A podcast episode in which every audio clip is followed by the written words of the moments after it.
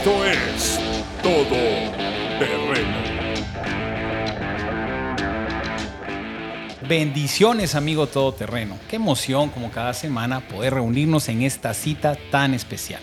Si te perdiste el podcast pasado con el hermano Orlando, te invitamos a que lo veas y lo escuches. Nos dejó motivados, Eduardo, realmente cómo ayudar al más necesitado y esa labor que aún sin recurso financiero mayor está realizando Orlando. Varios amigos nos escribieron eh, preguntando cómo podían ayudar. Eh, canalizamos por medio del Ministerio de Todo Terreno o de esta comunidad Todo Terreno para poder hacer llegar la ayuda a Orlando. Eduardo.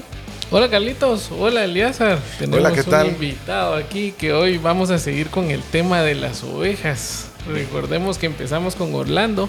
Les recordamos a nuestros amigos Todoterreno que pueden suscribirse al canal, que compartan, que nos pueden ver y escuchar en YouTube, pero también en Spotify si, si, son, si son adictos a los podcasts, ahí estamos nosotros. Entonces los invitamos a que nos comenten, den like y compartan. Bueno, Eli, ¿Cómo está todo aquí? Contanos quién sos, diría Carlitos, ¿a qué dedica el tiempo libre? Dice.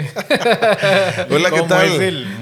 Qué gusto saludarlos. La verdad es un privilegio poder estar aquí con ustedes y llegar a toda la comunidad de todo terreno.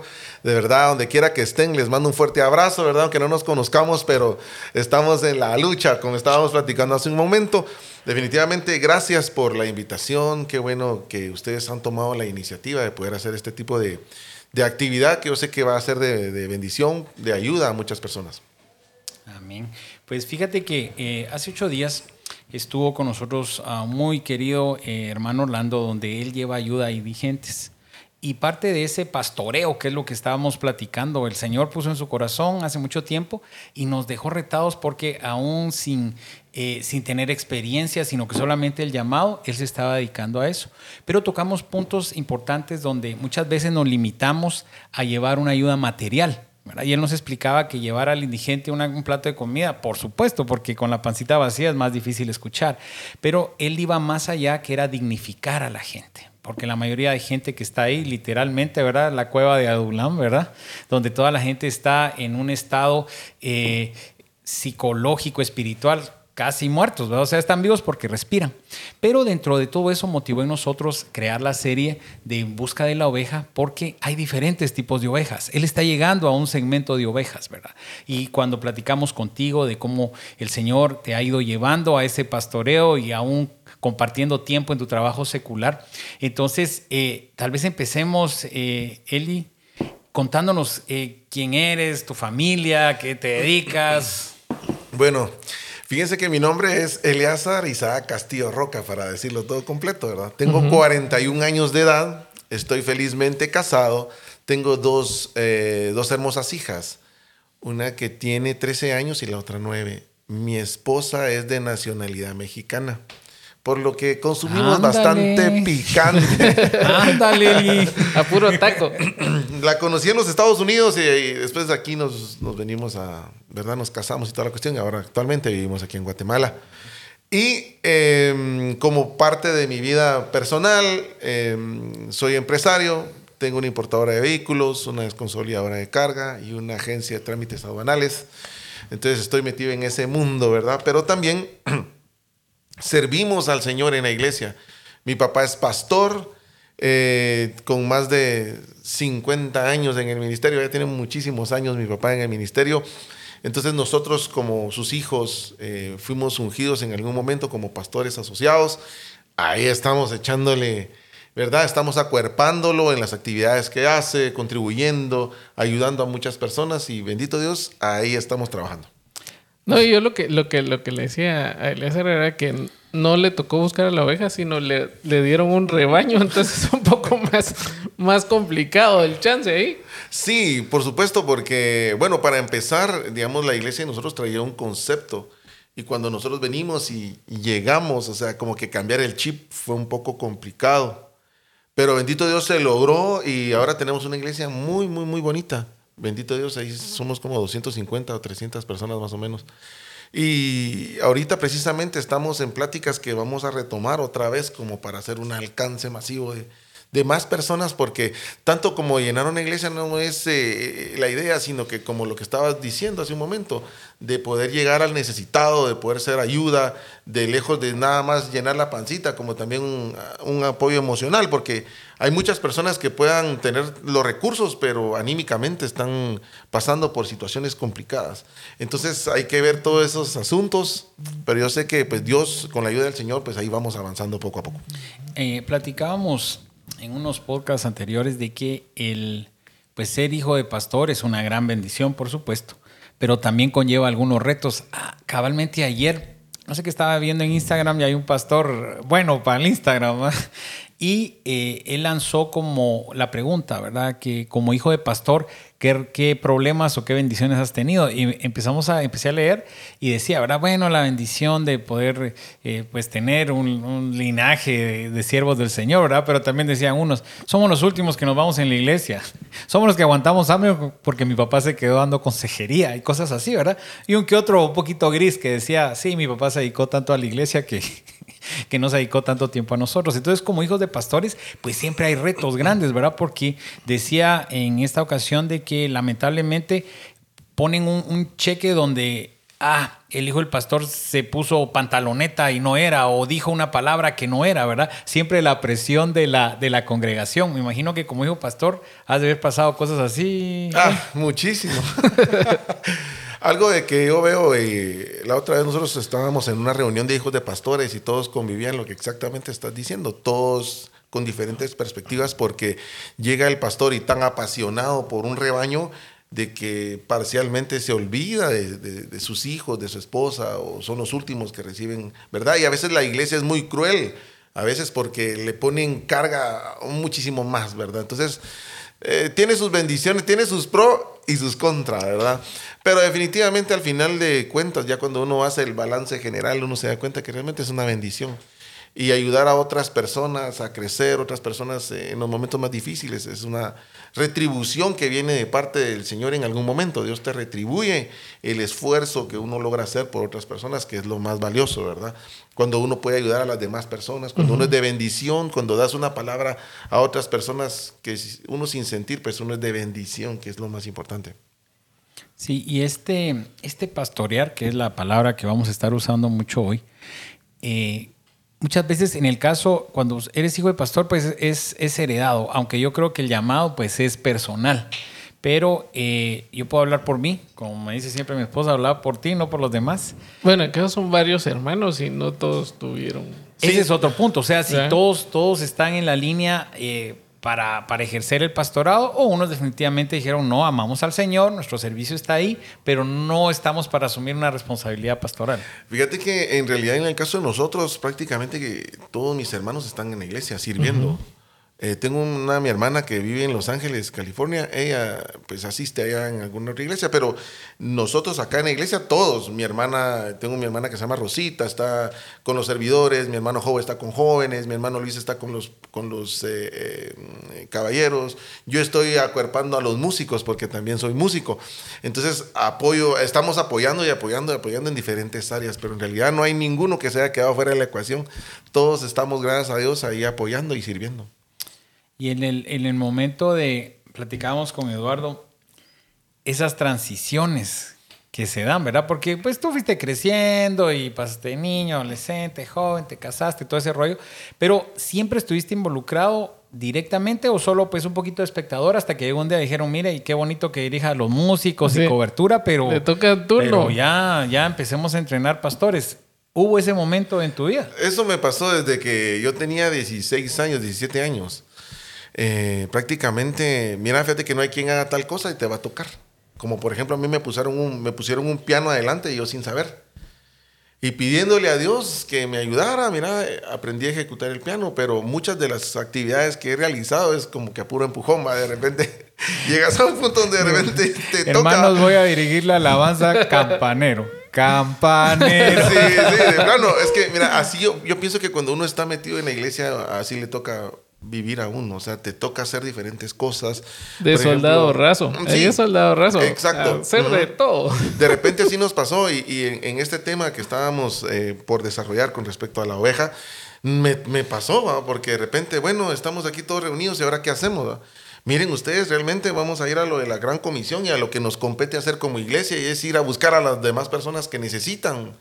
Porque lo que hablábamos afuera, ¿verdad? Afuera de la transmisión es de que cuando uno está en la cobertura del Señor, pueden venir los problemas terribles, pero tenés una confianza, decir, el Señor está conmigo y de repente, ¿verdad? Pero y las personas que no tienen esa, esa eh, oportunidad de decir, bueno, yo confío en el Señor. Entonces hay mucha necesidad en la calle, sinceramente, hay demasiada necesidad y uno a veces se fija solo en uno o en la comunidad donde nosotros estamos, pero en realidad cuando levantas tus ojos y miras, como dijo el Señor, la, verdad la, la mies es mucha y los obreros son pocos. Entonces, a nosotros nos tocó que retomar la iglesia y darle una dirección a la iglesia. Te digo de que yo escribí una, me tocó que hacer una, una secuencia de, de lecciones por dos años para células. Entonces me tocó que escribir y la cuestión de un montón de lecciones que sean prácticas para poder jalar a la oveja. Entonces a mí me tocó exactamente eso, que me, me empujaron y lanzamos nosotros la estrategia y fue un éxito. Fíjate que empezamos a, eh, a, agarrar a muchas personas, a disipularlas y a ayudar a muchísima gente. Bendito Dios, hemos tenido esa, esa bonita experiencia. Es un trabajo complicado, es un trabajo que demanda mucho de uno y nosotros hemos hablado mucho que como amigos de terreno tenemos diferentes facetas, la faceta de papá, la faceta de trabajador, en tu caso está la faceta de pastor, entonces, ¿cómo manejas todo esto? Ay, no, cuesta, verdad, cuesta un poco, pero lo que hablábamos es que, bueno, eh, de repente también David cuando estaba escribiendo los, los salmos, hay un salmo que dice, y él aumentará mis fuerzas como las del búfalo. Que cuando uno realmente está trabajando en la obra del Señor, de repente el Señor, cuando menos sentís, el Señor te está fortaleciendo, el Señor te está expandiendo, te está poniendo su visión de reino sobre tu mente para que uno pueda alcanzar a otras personas que como lo que decimos, ¿verdad? Que hay mucha necesidad ustedes, hay demasiada necesidad. Ahorita en la actualidad lo que estamos viviendo, lo que se está percibiendo en el ambiente es el acceso a las redes sociales, que está siendo un medio para destruir familias. Es un medio que se está comiendo a las familias porque de repente antes, no sé si ustedes se recuerdan que estoy seguro que sí, de repente para poder eh, hablarle a una muchacha, mira, ahí te miro en la panadería a tales horas. Ahora no, ahora por un mensajito de texto inmediatamente uno tiene contacto con las personas. O sea, en realidad la iglesia está siendo muy atacada y hay, eh, estamos siendo, em, hay, hay mucha desintegración familiar actualmente, bueno, por lo menos donde yo estoy, está sucediendo mucho. Entonces, pero ahí sí que como dice la palabra del Señor, que nuestras armas son espirituales, ¿verdad? Para la destrucción de fortalezas, fortalezas que se levantan en contra del conocimiento. Entonces, así como, como cuerpo de Cristo que somos, tenemos que sacar nuestras herramientas e ir a, a hacer el trabajo a lo que el Señor nos mandó, ¿verdad? Eso es lo más importante. Y el Señor ponía en mi corazón realmente ahorita Dos cosas, ¿verdad? Uno que tú dijiste, ¿verdad? La mies es mucha y los obreros pocos. Y después de pandemia, menos. Creo que sería la, la otra parte, ¿verdad? Se murieron los obreros y quedaron más poquitos. los obreros fieles se murieron porque eran grandes y ya, ya, ya va quedando la, esa transición a las generaciones que, pues nosotros, aunque ya pasamos, en el caso nuestro, ya pasamos los 50, ¿verdad? Usted está jovencito todavía, todavía, pero... Todavía no, solo vos. Ah, solo yo. Solo yo soy el viejito aquí y algún amigo todo terreno que me escucha.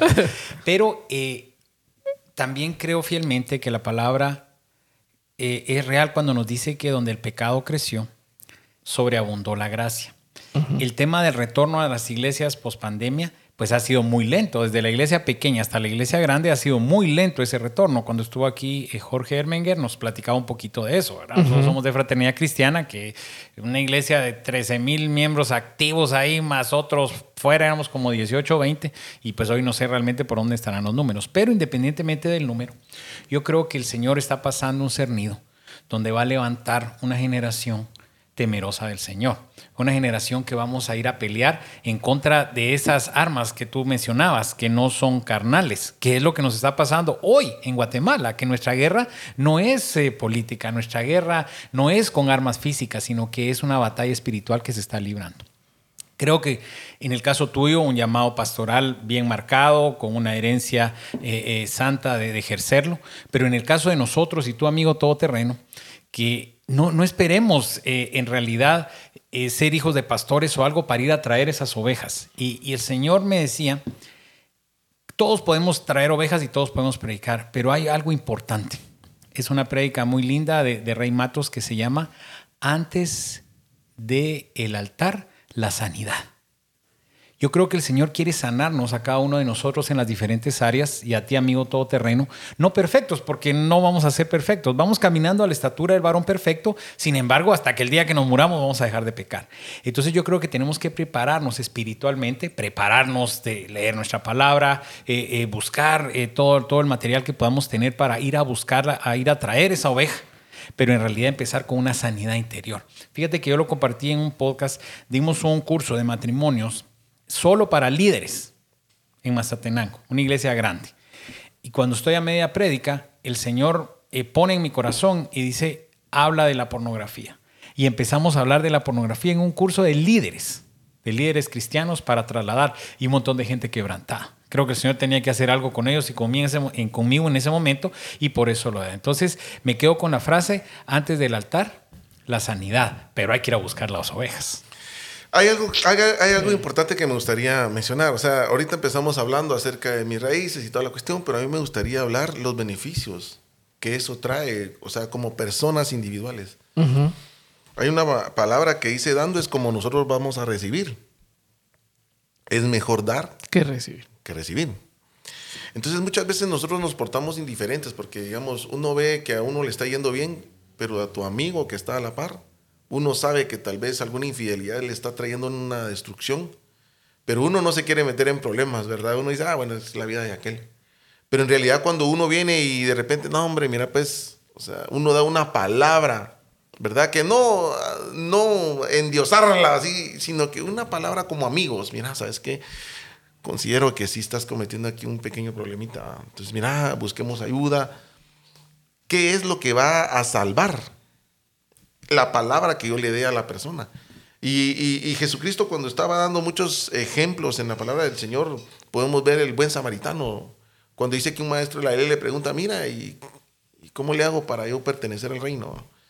Y Jesús le explica y le dice, ¿sabes qué? Y le da un par de ejemplos y le dice, haz esto. Y le, le dice, ama al Señor tu Dios con todo tu corazón y a tu prójimo como a ti mismo.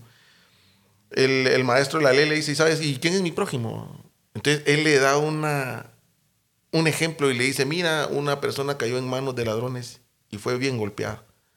Y pasó el sacerdote, pasó de largo. Pasa el levita, que es, ¿verdad?, como un músico, y pasó de largo.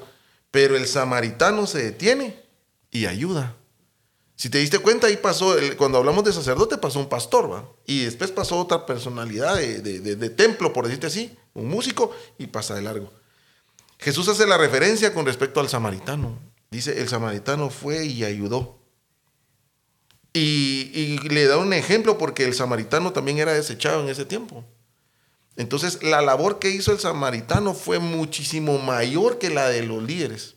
Entonces, cuando nosotros venimos y ayudamos a otras personas a poder encontrar un camino, es que de verdad es bien difícil estar uno perdido y que nadie le diga a uno nada.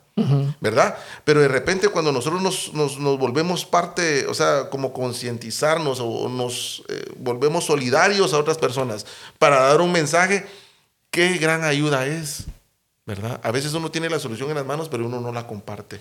Entonces, ese es el punto, de que nosotros podamos acercarnos a esas personas y poderles decir, ¿sabes qué? Mira, esta esta ayuda, ¿verdad? Busquemos de Dios. Y la Biblia, lo más preocupante es que la Biblia te dice que si nosotros conocemos la necesidad de alguien y no, y no hacemos algo, nos cuenta por pecado. Que si nosotros no le decimos a la persona lo que sabemos, nos cuenta por pecado. O sea, si nosotros se lo decimos, pues ya es de su parte, pero si nosotros no lo hacemos, nos cuenta a nosotros. Entonces, también entender de que no, no solo va la situación intrínseca de hacernos los locos o de, o de dejar que pasen las cosas solo porque van a pasar, sino que también tenemos una obligación que cumplir para poder estar libres de ciertas culpas. Y a veces, miren, a veces nosotros esto como que de repente, no sé cómo decírselos, pero eh, eh, pensamos como que fuera esto una religión. Y en realidad esta es una relación con Dios que es completamente distinto. Yo he tenido muchos amigos, miren, yo tengo muchísimos amigos y hablamos y toda la cuestión y no todo el tiempo yo estoy hablando, ay Dios, Dios, Dios, no. Yo hablo de, de todo un poco, hablamos y nos la pasamos bien. Pero llega un momento donde la persona te dice, ¿sabes qué? Yo veo en vos algo diferente. Mira, estoy pasando por esto y esto y esto. Entonces ahí es donde uno viene y presenta, mira, pues es que tenés que hacer esto. Tenés que acercarte a Dios. Tenés que buscar ayuda. Porque hay cosas de verdad, ustedes, que nosotros, miren, si no reconocemos que nuestra ayuda viene de Dios, estamos perdidos. Sí. Eh, hablemos de la economía, hablemos de la familia. O sea, llega un momento donde realmente necesitamos la intervención de parte de Dios. Entonces, tener esa, esa válvula de escape, como hablábamos hace un momento, ah, es una gran ayuda. Por eso es que el salmista decía, de verdad, alzaré mis ojos a los montes y, de dónde va a venir mi socorro. Entonces yo considero de que sí es importante que en algún momento con nuestros amigos nosotros podamos dejarles esa semillita, ¿verdad? Y creo que hay dos cosas. Primero, que hay una trampa que el enemigo ha puesto y pone y vuelve a poner. Y te lo digo a ti, amigo todoterreno. Muchas veces todos tenemos un pasado y es un pasado que no nos enorgullece, posiblemente.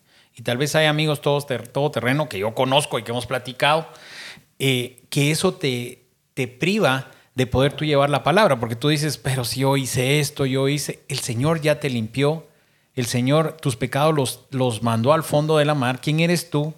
Tan orgulloso de quererlos ir a sacar. Entonces muchos, muchos varones se privan de llevar la palabra porque me está costando. Tengo un empleado que me dice, eh, estoy trabajando, pero mire, es que no puedo dejar de decir malas palabras, me cuesta un montón, ¿verdad? Entonces yo le decía para que no se oyera feo, son malos hábitos.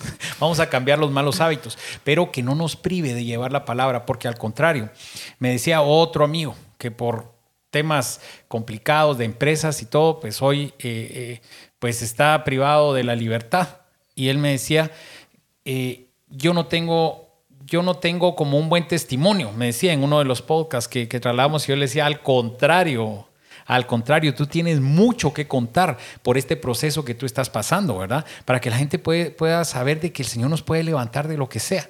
Entonces, no importa si tú fuiste un adúltero, si tú fuiste un alcohólico, un drogadito, uh, fuiste pegón, fuiste rencoroso, si el Señor trabajó contigo, la palabra dice que el que se arrepiente y se aparta, porque eso es importante también, porque desde sí. el momento que nosotros nos ponemos con un micrófono y tú te pongas con un micrófono, tú le hables a un amigo, es que tienes que guardar un buen testimonio, porque es que si no te cuadran a ti, te, te, el jefe te va a cuadrar a ti, ¿verdad? Entonces, no privarnos de, de eso y poder llevar la palabra. Yo sé, amigo todoterreno, que posiblemente cuando estamos hablando de amigos, de ovejas, de ovejos, dicen, algunos cristianos dicen ovejos, ¿verdad? no sé si son inclusivos.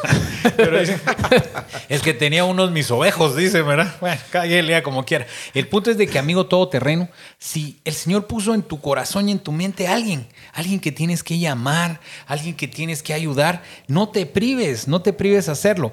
Hace mucho tiempo, yo lo conté, creo, empezando los podcasts, Eduardo tenía un su rollo, ya no lo hizo, va, pero... Eh, ya un, no está pecando así. no, no, no eh, lo llamaba uno, ¿qué tal vos? ¿Cómo estás? Bien, mira, rapidito, ¿tenés algo que querrás que oremos juntos? Y yo dije, qué bonito este rollo. Y yo también lo hice un par de veces. Ahorita me recordé, lo vamos a activar. Ah, lo vamos a, lo vamos a activar a porque yo no sé, amigo todoterreno, si a ti te ha pasado, en algún momento yo lo hice con, con alguien de ustedes, pero qué rico se siente alguien que te diga, mira, eh, solo voy a orar por ti. Sí, fíjate que por ejemplo, ahora tú tienes un problema ahorita con un negocio que sí, que no, que antes de que empezáramos. Sí, mira, ora por mí. Vaya, oremos juntos, rapidito, tres minutos. Párate ahí una horita o no cerres los ojos, yo voy a orar por vos. Padre Santo, ayuda a él y con este rollo, Señor, y que pueda arreglar su problema. En nombre de Jesús, amén. Bendiciones, mi hermano, ahí hablamos. Solo con recibir una llamada de eso, yo creo que ya empezás a hacer tus labores de pastor. Porque uh -huh. entonces ese ovejo se va a quedar con ese rollo. Y cuando como amigos todoterreno logramos entender de que lo que por gracia recibimos, entonces en cualquier rato tú haces lo mismo, ¿va? Entonces tú, ah, hoy estoy, hoy amanecí muy bien, o siento en mi corazón, ah, voy a llamar al Juanito. ¿Qué pasó, Juanito? Ay, mi hermano, fíjate, vos no miras, pues que lo que pasó, ah, oremos, mano, y confiemos en el Señor, ¿verdad? Entonces yo creo que hay diferentes labores, diferentes formas y maneras que el Señor va a poner para ir a traer esas ovejas, ¿verdad? Uh -huh. No sé si piensas que estoy loco. No, no. Tú y yo ahí- estamos ahí locos. Yo creo que la verdad es que nuestro trabajo, ya viéndolo así desapasionado, es sencillo. La cosa es que querramos hacerlo, ¿verdad? porque así como decía Carlitos, cuando estuvo Jorge aquí nos contó de que a él lo llamaban de que estaban mal y él dejaba un mensaje con una oración. Lo mismo hace el pastor Emilio. Cuando hablas con el pastor Emilio, también te manda un mensaje con una oración. Mira, explica O sea, bien eso. Yo no me hablar. acordaba, pero está bien bonito eso para que los amigos todoterreno eh, se recuerden de ese rollo del mensaje. Sí, digamos, Carlos me, me escribe a mí, mira, fíjate que estoy mal con un negocio, en ese ratito, pues un mensaje de voz, mira, señor, una oración, un mensaje de voz. Algo que no nos va a costar ni dos, tres minutos. Es que miren, el punto acá es de que a veces nosotros pensamos como que, ay, y, y asociamos en oveja y pastor, ¿va? entonces no, es que yo no soy pastor, entonces yo no lo hago. Pero fíjense ustedes que cuando nosotros analizamos lo que Jesús vino a hacer, Jesús no se prestó como, no se presentó como, ah, miren ustedes, yo soy un gran líder religioso. No, él se presentó siendo un amigo cercano, apoyando. O sea, si nosotros agarramos el modelo de Jesús, ese era. Porque dice que él se juntaba con las prostitutas, con las personas así que tenían su, su reputación hasta abajo, pero él se comportó, o sea, se... se Les cedió a ellos, les dio Exacto, e- ellos se él se acercó con ellos. ¿Y qué pasó con Jesús? Empezó a ganar seguidores y personas que se identificaban. ¿Por qué? Porque para empezar no se sentían como señalados. Y a veces eso pasa también, ¿verdad? A veces, no, es que yo voy a tal iglesia y yo no me junto con aquellos porque aquellos son pecadores. Entonces, no es así. La cuestión es de que, pues, así, lo, lo que presentó Jesús fue un, un evangelio donde de repente era de convivir, de, de- de estarse eh, compadeciendo de los demás, porque tal fue lo que pasó cuando se murió Lázaro, ¿verdad?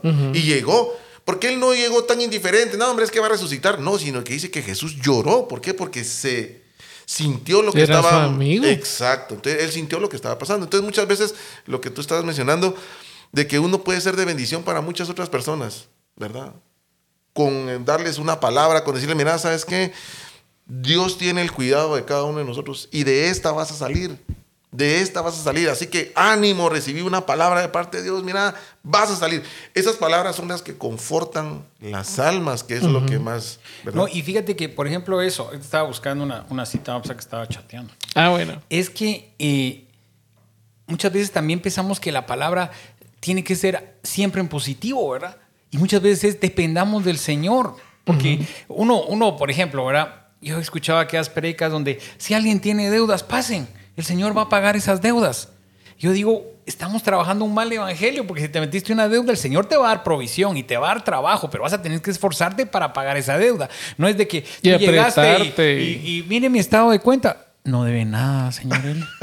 Eso no existe. No, no debe nada. Decía, a- ayer estaba viendo una cosa, dice, tengo una profecía del Señor para tu prosperidad financiera. ¿La recibes? Sí, trabaja. Amén. oh, o sea, sí, sí va Pues por sí, ahí. así es. Sí va por ahí, ¿verdad? Entonces, el- el- la cita que les quería leer, que estoy con teléfono nuevo y me está costando ya la juventud, ya llegaba cada cambio de teléfono, es una historia, ¿verdad?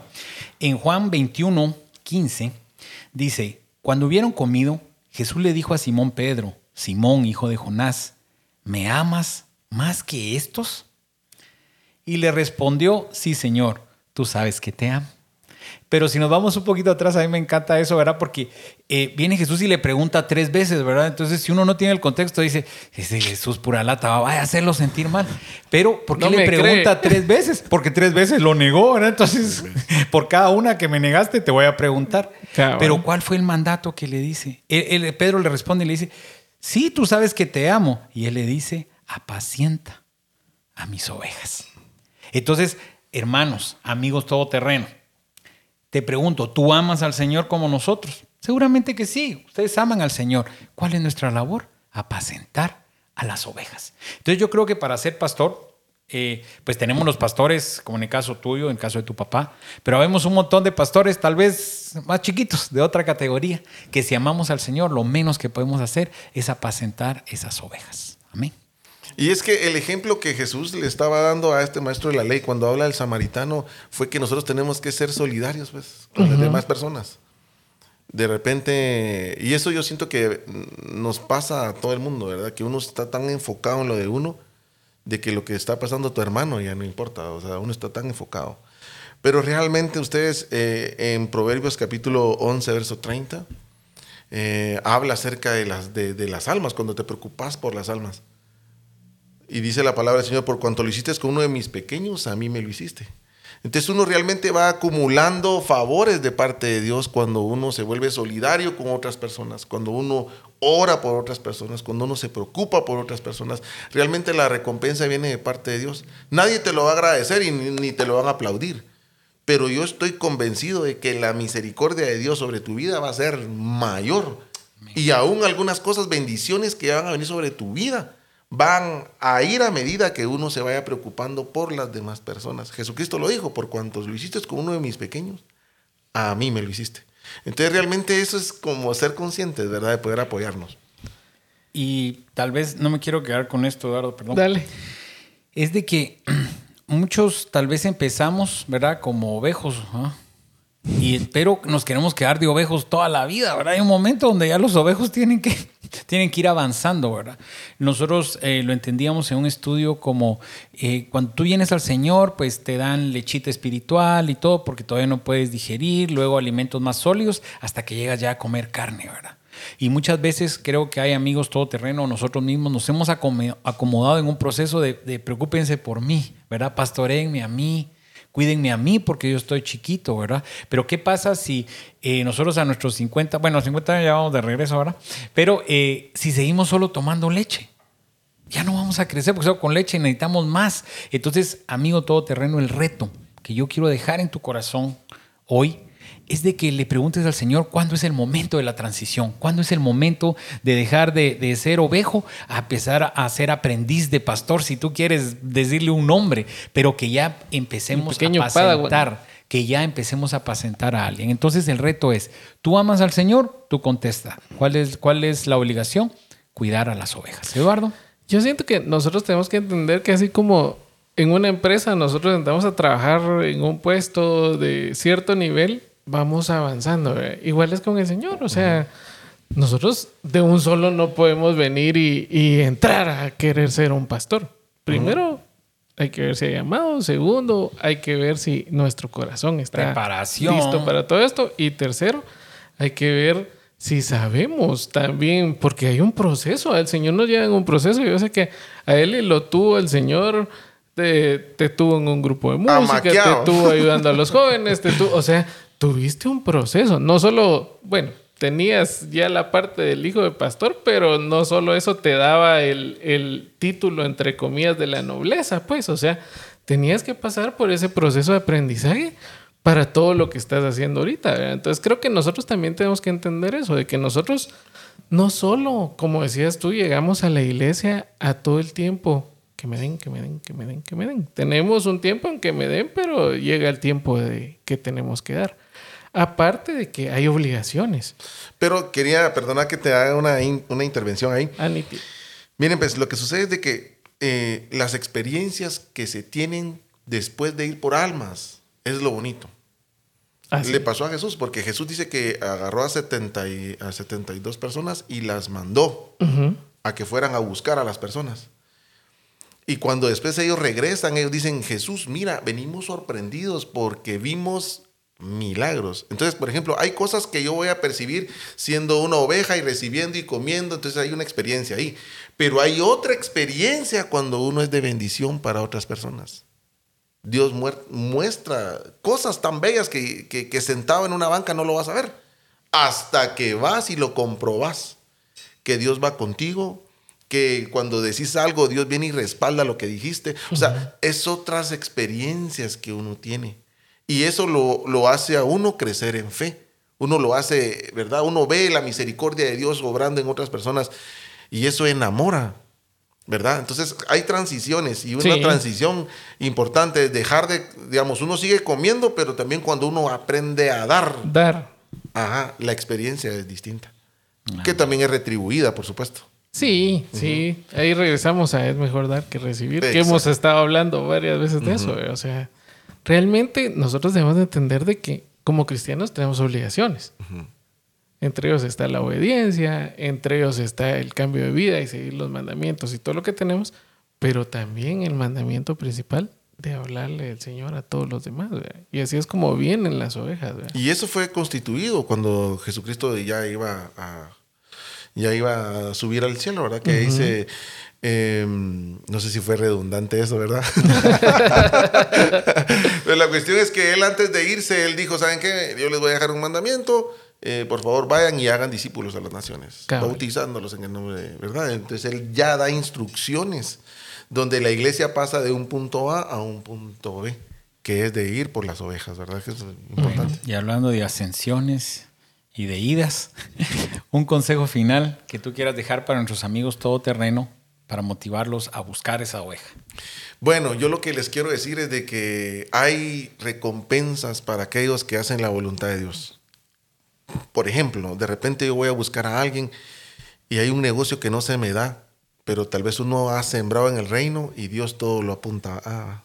Entonces yo lo que les quiero decir en esta hora es que Dios no se queda con nada, que cada vez que nosotros trabajamos en su obra, el Señor recompensa a aquellos que le buscan y a aquellos que hacen su obra. Así que amigos de todos terreno, los invito a seguir trabajando, a que no se desanimen, a que sigamos adelante y que vayamos creciendo poco a poco en esta comunidad. Y el consejo es que sigamos adelante y, como decía aquel dicho, ¿verdad? haz bien y no veas a quién. ¿va?